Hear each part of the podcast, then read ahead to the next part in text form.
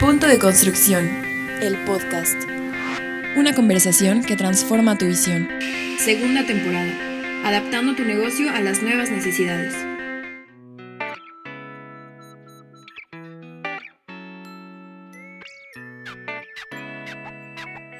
Bienvenidos a este capítulo más de Punto de Construcción, el podcast. Y el día de hoy me acompaña la contadora pública Ariana Elizabeth Martínez Molina. La verdad tengo el gusto de conocerla y me da muchísimo gusto que nos acompañe por esta segunda ocasión.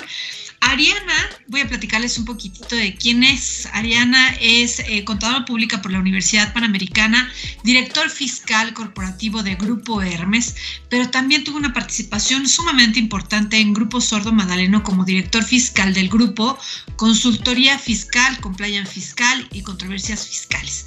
Ariana ha participado en diversos foros como Foro TV, ha estado en, eh, participando en, en Entrepreneur México, en Excelsior TV, en El Economista y bueno, en mil y unas otras publicaciones. Pero además, Ariana es integrante de la Comisión Fiscal Internacional del Instituto Mexicano de Contadores Públicos desde enero del 2020 y además también ha participado por tres años en el Seminario Internacional Association of Drilling Contractors, con sede en diversos países.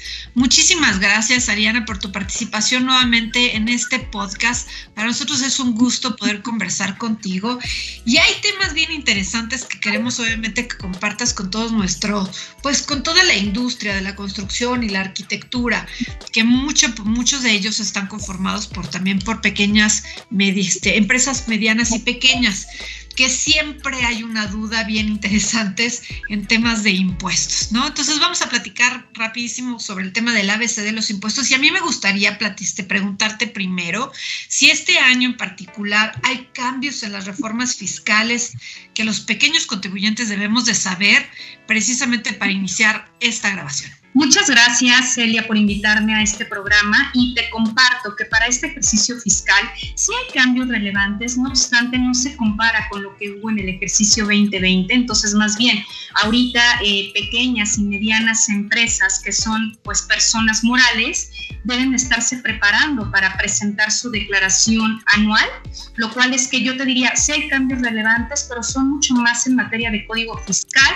y para nuestra audiencia, eh, honestamente son cambios que ya tienen que ver en materia de, por ejemplo, interponer acuerdos conclusivos que nos cambiaron el plazo eh, completamente y esto es algo muy sencillo, ¿no? Cuando tú tienes una disputa con una autoridad fiscal con base en su ejercicio de facultades de comprobación, antes tú tenías un periodo de aproximadamente seis meses para poder justo invocar a la PRODECON para que fuera este mediador entre pues la autoridad tributaria y el contribuyente. Ahora solamente tenemos 20 días, ¿no? Entonces es muy importante este plazo sin duda, pero yo te diría que esto ya va mucho más allá en un proceso de ejercicio de facultades de comprobación. Cuando hablamos de cuestiones fiscales, la verdad es que pareciera que toda la audiencia, y bueno, quienes no es el experto, pareciera un tema súper complicado o algo angustiante, la verdad que sí, pero ¿qué tan difícil es cumplir precisamente las normas ante el fisco? Pues bueno, pueden llegar a ser muy complejos, Celia, si evidentemente no se cuenta con la ayuda de un profesional especialista en esta materia, porque el tema de los impuestos es un tema muy dinámico. Las leyes van cambiando constantemente y cuando eres un asesor, no solamente tienes que voltear a ver una legislación fiscal, sino además también voltear, por ejemplo, a ver si hay criterios emitidos por la autoridad, si hay, por ejemplo, eh, alguna norma, tesis aisladas, jurisprudencias y con base en todo este tinglado de información fiscal, ahora sí llegar a una asesoría. Por eso es bien importante, en mi opinión, que sí se tenga un experto en la materia para que las pueda apoyar.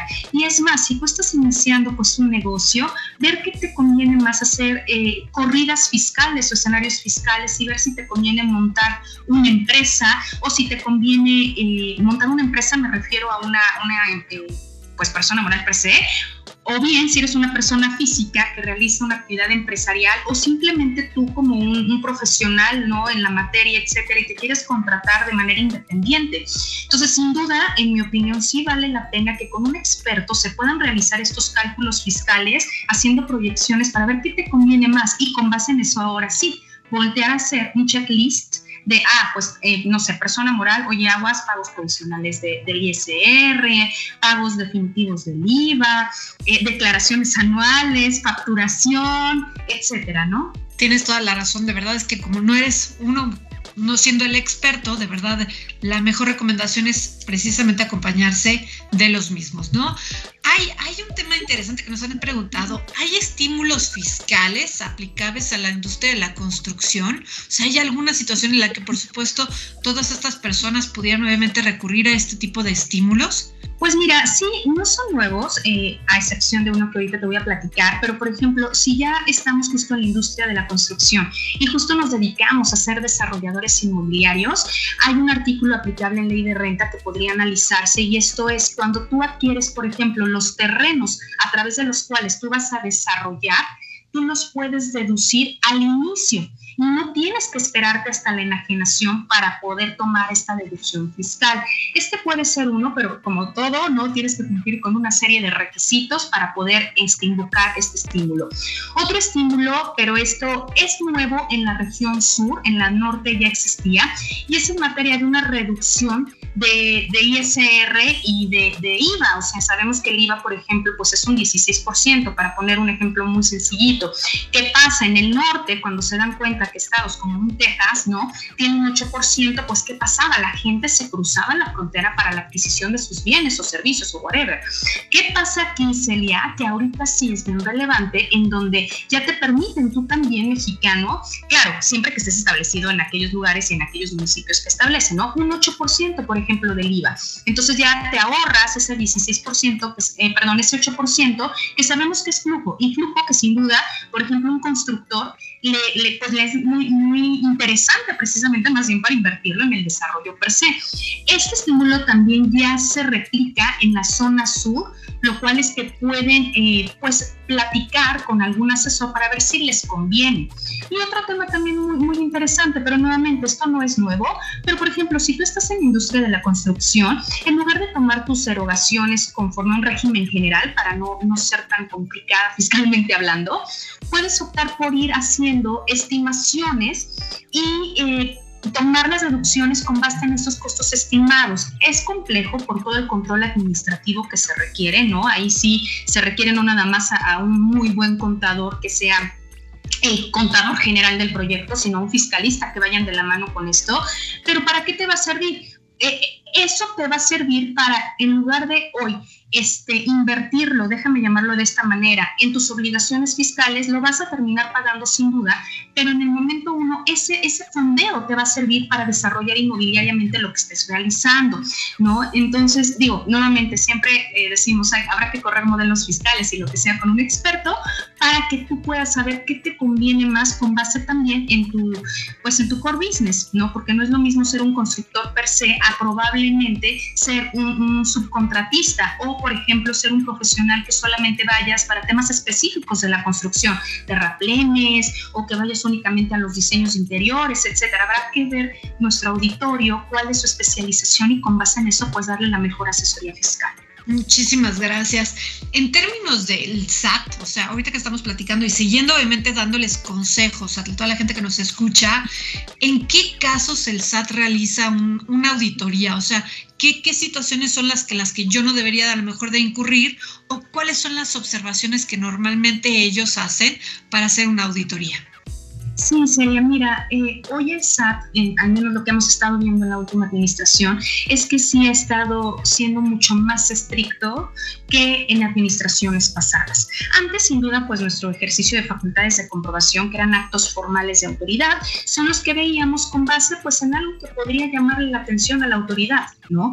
No obstante, hoy lo que estamos viendo es también un ejercicio de actos no formales. Son estas famosas cartas invitaciones o exhortos que llegan al buzón tributario. Eh, buzón tributario es el medio de comunicación actual entre un contribuyente y la administración recaudadora, en donde si ellos, justo a través de todos los algoritmos que tienen, empiezan a revisar, por ejemplo, por qué en el mes 1 y 2 pagaste un peso de impuestos, pero en el mes mes 3 pagaste punto uno. Probablemente ahí te van a preguntar qué pasó o cuál es esa eh, caída ¿no? de estos meses, etcétera. Entonces, nuestra, nuestra recomendación siempre como asesores es considérenlas, sí contesten, porque a pesar de que no es un acto formal de autoridad, con esto me refiero a que, o sea, ellos no, no consta, eh, digamos, un acto de ejercicio de facultades de comprobación, pero lo que tú sí contestes y te firme o firmes como representante legal, pues sin duda va a quedar constancia y claro que ahí tiene ahí tienes certeza, ahí estás diciendo la veracidad de los hechos conforme a lo que estás contestando. ¿Y por qué además sí te conviene atenderlas? Porque probablemente eh, con este exhorto te das cuenta que algo sí insiste de forma equivocada, no intencional, porque cualquier contribuyente puede, podemos cometer un error, ¿no? Entonces, de esta manera, puedes ahí percatarte si sí cometiste un error y simplemente pagar, eh, ya sea que presentes una complementaria o lo que o una línea de captura, o dependiendo cómo sea esa, esa negociación con el fisco mexicano, pero ahí tendrás que, que autorregularizarte. ¿En qué te ayuda? En que no es ejercicio de facultades de comprobación, no llegas a un crédito fiscal, a un recurso de revocación, a un juicio, ¿no? Y lo que conlleva no nada más de un desgaste eh, profesional con el equipo que tienes que estar invirtiendo, sino también pues los recursos económicos, ¿no? Eh, de, de, contratación pues de profesionales al respecto. Entonces esa es la recomendación y sí tener mucho cuidado porque hoy está siendo un poco más exhaustiva la revisión por parte de la autoridad fiscal. Qué mejor recomendación, ahí la verdad es que la que nos acabas de mencionar, el ser obviamente consistentes en la información y sí tener una comunicación directa precisamente con estas autoridades para cumplir lo que es más importante, ¿no? Y no dejar alguna esta observación ahí fuera de lugar para terminar, Ari, ¿cuál sería obviamente la recomendación final que pudieras hacer en este año que está arrancando con estos cambios, por supuesto, que estamos viviendo? ¿Y cuál sería, por supuesto, esa, esa recomendación de inicio de año en, en, este, en, esta nueva, en nuestra nueva realidad ¿no? que estamos viviendo. Sí, Celia, esto que mencionas la verdad es súper relevante porque muchas veces como fiscalistas solamente tocamos los temas técnicos o ¿no? temas de, de, de tener cuidado con el ejercicio de facultades, pero yo creo que una recomendación principal es sin duda el tener un control.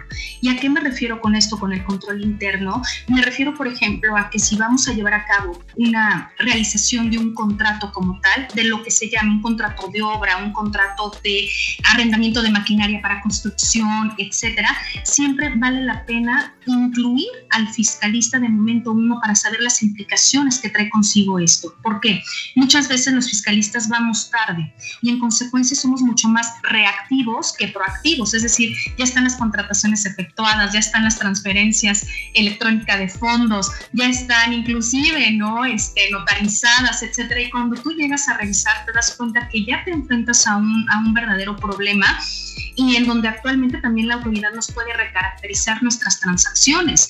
Entonces, es muy importante, sin duda, que vayamos teniendo este control interno.